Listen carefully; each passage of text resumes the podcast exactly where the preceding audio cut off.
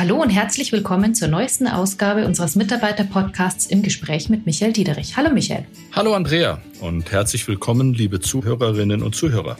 Heute wollen wir uns mit dem Thema Zahlen beschäftigen. Allerdings nicht mit den aktuellen Geschäftszahlen natürlich. Die sind ja gerade von der Gruppe intern und für die Presse veröffentlicht worden. Stattdessen wollen wir besprechen, was Zahlen und Statistiken für unser Leben bedeuten und natürlich auch für die Bank. Deswegen sind unsere Themen heute European Player. Wie gut ist unser Investmentbanking aufgestellt? Und Zahlendschungel. Wir sprechen mit der Statistikerin Katharina Schüller über falsche Schlüsse aus richtigen Statistiken und warum Datenkompetenz so wichtig wie noch nie ist. Wir brauchen mehr Datenkompetenz. Wir brauchen besseres Verständnis dafür, was Daten leisten können und was nicht und wie man Daten auch beschaffen kann, die einem helfen, dabei bessere Entscheidungen zu treffen. Außerdem 100 Tage im Amt. Unser CRO Jürgen Kulnig über persönliche Highlights und sein Bauchgefühl. Aber wir fangen doch bestimmt wieder mit einer Zuhörerfrage an, oder? Ja, genau. Und die kommt heute von Irfan Turan. Er ist Auszubildender in der Privatkundenbank hier in München und möchte wissen, ob das Ziel der UniCredit ist, mittel- bis langfristig zu einer Bulge Bracket Bank aufzusteigen. Da müssen wir zuerst mal drüber sprechen, was ist denn eine Bulge Bracket Bank? Das ist ein Stück weit Bankchinesisch und so nennt man im angelsächsischen Raum die groß global agierenden Investmentbanken wie JP Morgan, Goldman Sachs oder Morgan Stanley. Mhm. Und wollen wir so eine international führende Investmentbank werden? Lass uns lösen von der Begriffsbezeichnung. Wir haben ein wirklich starkes Corporate und Investment Banking.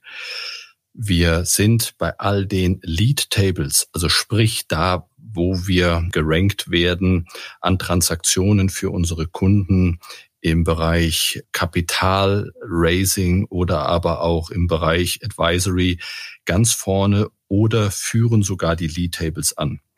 Und die League Tables sind nur ein Ausdruck von gewonnenem Kundenvertrauen. Also von daher losgelöst von, wie man uns bezeichnet und was wir daraus äh, gemacht haben. Wir haben eine wahnsinnig starke Investmentbank, die uns dabei hilft, sowohl auf der Privatkundenseite als auch auf der Firmenkundenseite mit den Produkten nah am Kunden zu sein, individuelle Lösungen zu strukturieren und die Kunden bei ihren Fragestellungen zu begleiten. Aber wir fokussieren uns dabei nicht auf die gesamte Welt, sondern auf die europäischen Kernmärkte, oder? Wir fokussieren uns auf die Märkte, die wir als äh, Gruppe bespielen und wo wir unsere Kunden auch ins Ausland begleiten. In all den Märkten sind wir aktiv, in all den Märkten begleiten wir unsere Kunden ins Ausland oder wir begleiten ausländische Kunden in unsere Kernmärkte. Und ich glaube, unsere Besonderheit ist die enge Verzahnung zwischen den Vertriebs-, Risiko- und Produkteinheiten, also aus dem Investmentbanking, im optimalen Generieren von Lösungen für unsere Kunden. Apropos League Tables, weil das Stichwort gerade fiel.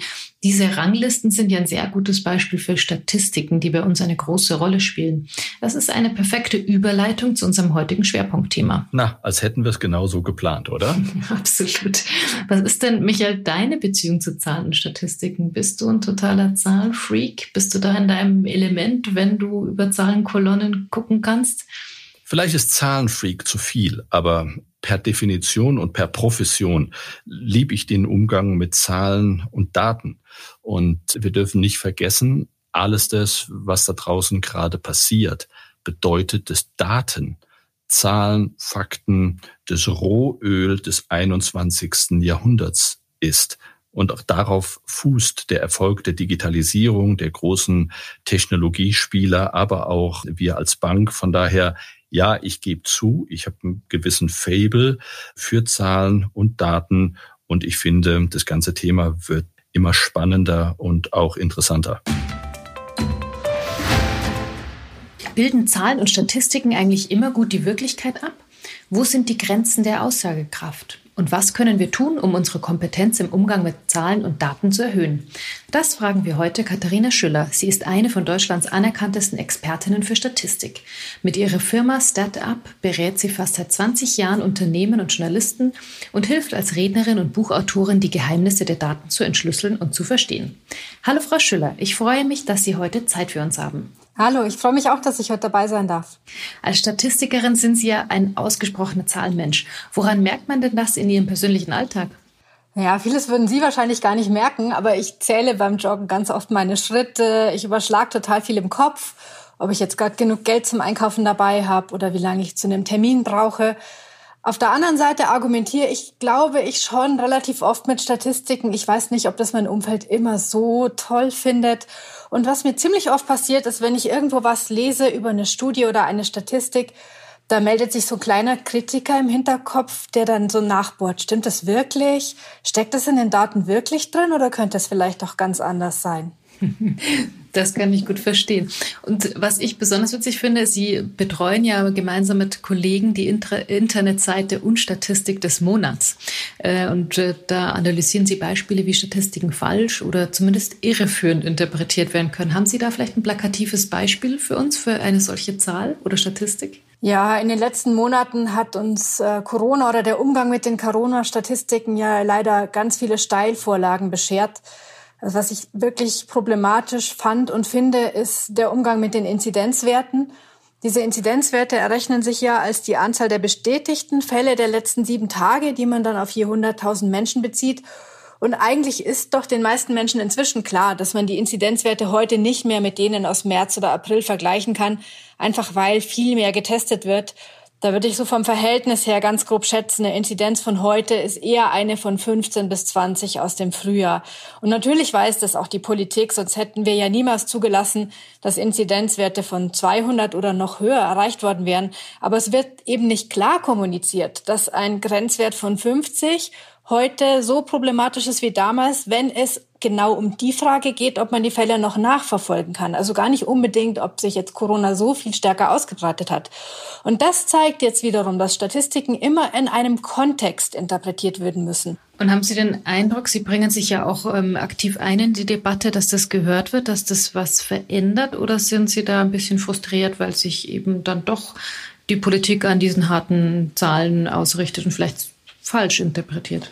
Ja, das ist ja nichts Neues, dass ähm, Politiker wie die meisten anderen Menschen auch sich irgendwie schwer tun, wenn es um Statistiken geht. Ich sehe es grundsätzlich positiv, dass das Thema Daten, Statistiken und auch Datenkompetenzen durch die Entwicklungen der letzten Monate immer stärker in den Fokus gerückt ist und das, glaube ich, den meisten inzwischen klar ist, wir brauchen mehr Datenkompetenz, wir brauchen besseres Verständnis dafür, was Daten leisten können und was nicht und wie man Daten auch beschaffen kann, die einem helfen, dabei bessere Entscheidungen zu treffen. Wenn wir noch mal kurz auf die Begriffe schauen, Datenkompetenz und Datenethik haben Sie jetzt kurz erwähnt. Was verstehen Sie denn genau unter diesen Begriffen? Ja, Datenkompetenz umfasst erstmal alle Fähigkeiten, die ich brauche, damit ich aus Daten oder mit Hilfe von Daten bessere Entscheidungen treffen kann oder auch mehr Wissen gewinnen kann. Das ist ein ganzes Bündel von Fähigkeiten. Das beginnt aber nicht mit den Daten, sondern das beginnt an der Stelle, wo ich eine reale Fragestellung aus dem echten Leben, aus der Wissenschaft oder auch aus dem Unternehmen habe und mir Gedanken darüber mache, kann ich diese Fragestellung mit Hilfe von Daten überhaupt lösen und welche Art von Daten mhm. brauche ich dafür? Dann muss ich diese Daten beschaffen, auch auf die richtige Qualität achten, diese Daten sinnvoll miteinander verknüpfen und analysieren. Und dann geht's wieder zurück auf die reale Fragestellung. Dann geht es um das Interpretieren und dann sind wir wieder beim Thema Kontext. Was steckt in den Daten drin? Was steckt vielleicht auch nicht drin, weil sie möglicherweise nicht repräsentativ sind? Welche zusätzlichen Informationen, welches weitere Wissen brauche ich, um die Daten überhaupt richtig beurteilen zu können? Und am Ende auch, was heißt das für mein Handeln? Was wäre jetzt ein guter nächster Schritt? Wie viel Unsicherheit bleibt mir auch, die ich mit den Daten gar nicht beantworten kann? Und wie kann ich dieses Handeln hinterher evaluieren? Wie kann ich bewerten, ob ich wirklich zu einem besseren Ergebnis gekommen bin oder nicht? Und Sie haben auch mal gesagt, Prognosen oder Entscheidungen erfolgen oftmals auf Basis von Daten, die dafür nicht oder nur bedingt geeignet sind, weil sie zu wenig Informationen enthalten. Ist das, was Sie gerade erwähnt hatten, vorher als Beispiel der Inzidenzwert dafür ein Beispiel oder, oder gibt es ein anderes Beispiel? Was heißt das genau? Ja, der Inzidenzwert ist natürlich ein Beispiel, weil man sich eben im Klaren sein muss, dass das, was ich an bestätigten Fällen habe, nicht gleichzusetzen ist mit Infizierten oder Erkrankten. Also wir haben da eine Deckungslücke. Ähm, aber es gibt in unserem Alltag zahlreiche Beispiele. Also so ganz allgemein kann man sicher sagen, Prognosen auf Basis von Daten aus der Vergangenheit, das ist immer so was wie Autofahren mit Blick in Rückspiegel. Das funktioniert, wenn die Straße gerade ist und wenn der Verkehr vor einem ungefähr so ist wie der Verkehr hinter einem. Aber wo jetzt genau das nächste Auto kommt oder wo da vielleicht ein Baum am Straßenrand steht und die Kurve davor ist, also alles, was in der Zukunft anders ist als in der Vergangenheit, das kann ich mit Prognosemethoden nicht berücksichtigen, egal ob ich reine Statistik mache oder KI. Mich würde interessieren, sagen Sie, die Mutationen, ist das auch genau so ein Datenpunkt, jetzt wenn wir noch mal ganz kurz aufs Thema Corona kommen, wo Sie sagen, hm, da hilft uns jetzt eigentlich die Zahlen, die wir bisher angucken, wenig oder, oder kann man das trotzdem mit berücksichtigen in irgendeiner Form? Hm, also die Datenlage ist relativ dünn. Es ist eigentlich total unklar, ist es jetzt 35 Prozent ansteckender oder 50 Prozent ansteckender oder 70 Prozent ansteckender. Und diese Unsicherheit dabei, die geht halt dann leider oft verloren. Also wir kriegen dann so eine Schlagzeile wie neue Mutation 70 Prozent ansteckender, ähm, ohne dass sich irgendjemand mal damit beschäftigt hat, was heißt denn das 70 Prozent ansteckender? Wie kommt man da drauf? Wie gut sind die Daten? Ähm, und es fängt schon bei der Frage an, was ist überhaupt die Mutation? Sie betonen stets den großen Wert von Daten für die Wirtschaft. Haben das nach Ihrem Eindruck schon alle erkannt? Werden denn die Daten von Unternehmen richtig genutzt und eingesetzt?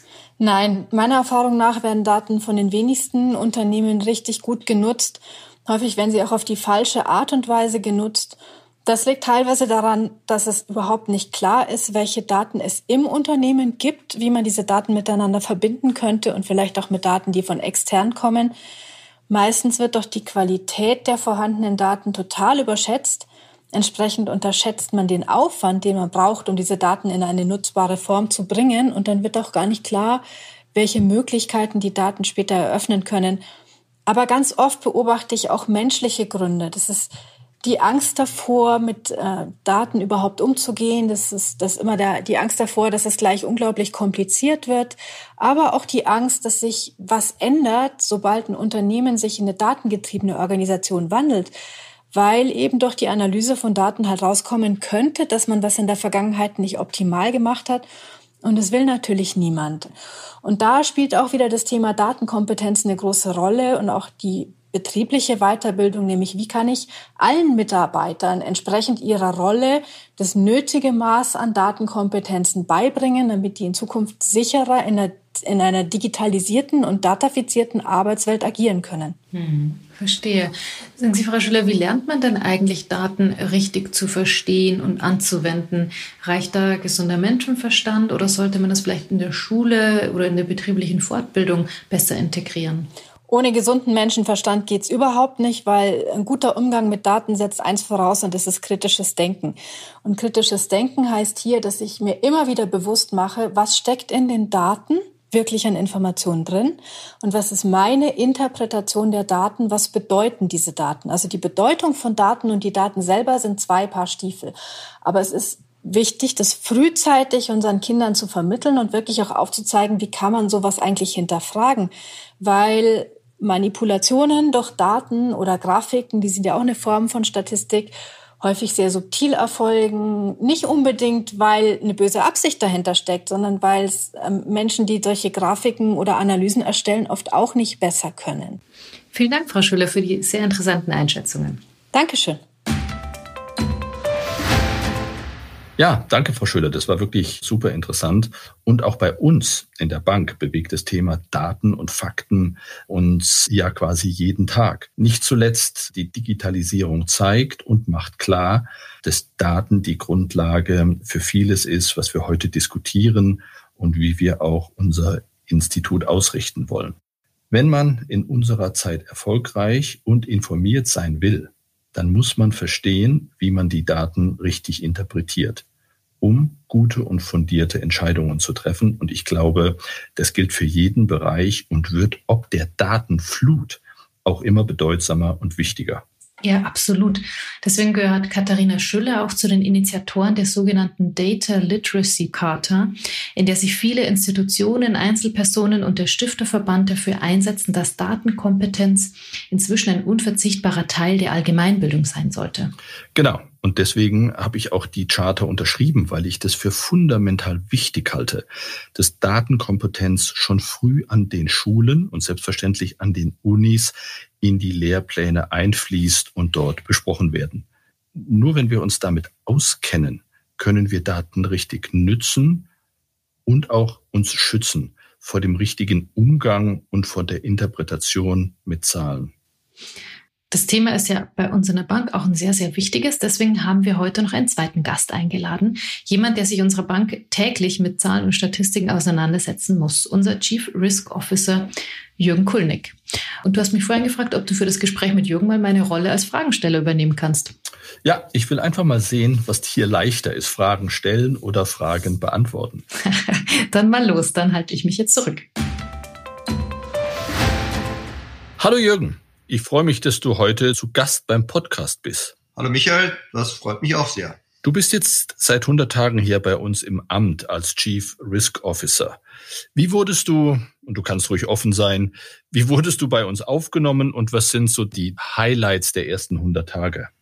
Na, ich würde sagen, ich fühle mich jetzt nach äh, drei Monaten hier im Amt, äh, wie heißt das so schön, gut integriert und äh, das hat mich selbst ein bisschen überrascht, weil ich äh, habe eigentlich kaum Leute lebhaft zu Gesicht bekommen, aber vielleicht liegt es gerade daran. Äh, und äh, das hat mich aber auch gezwungen, hier äh, andere Kommunikationskanäle zu nutzen und äh, ist eigentlich ganz gut gelaufen mit Townhalls. Wir hatten da zweimal schon Townhall-Meetings äh, mit äh, über 1000 Kolleginnen und Kollegen. Also fühle mich eigentlich jetzt schon ganz gut aufgenommen und auch integriert. Und zu den Highlights, äh, das ist immer so eine Sache im Risikomanagement, weil äh, Highlights im Risikomanagement bedeuten meist nichts Gutes für die Bank. Äh, aber was ich vielleicht erwähnen möchte, ist, dass mich ein Thema in den letzten drei Monaten besonders interessiert hat, mit dem ich mich zugegebenermaßen zu wenig und zu oberflächlich beschäftigt habe. Und das ist das Thema der ESG-Risiken. Da hatte ich gelegen, Gelegenheit, doch tiefer einzutauchen. Und äh, ich glaube, das wird auch etwas sein, was äh, mich in den nächsten Jahren noch äh, begleiten wird, weil es ein wesentlicher Erfolgsfaktor für die Bank sein wird.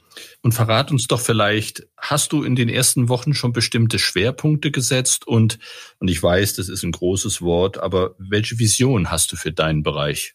Äh, das ist ein bisschen so wie mein mein Ankommen hier ist ein bisschen wie ein Fußballtrainer, äh, der eine Mannschaft übernimmt, die ziemlich weit oben in der Tabelle steht und äh, einen starken Kader hat. Äh, aber jeder neue Trainer will, glaube ich, äh, zwei Sachen machen. Einerseits mal die Spielphilosophie, die eigene Spielphilosophie vermitteln und äh, dann im eher operativen Teil äh, die Abstimmung zwischen den einzelnen Mannschaftsteilen ein bisschen feinjustieren. Und äh, ich glaube, das habe ich auch gemacht. Vision, wie du sagst, ist ein bisschen hochtrabend, äh, aber ich habe äh, auch in den Gesprächen, auch in den Townhalls, äh, die ich angesprochen hatte, äh, zwei Begriffe in den Vordergrund gestellt, die die Arbeit hier prägen sollen. Und das ist einerseits mal Zusammenrücken und äh, Verständnis.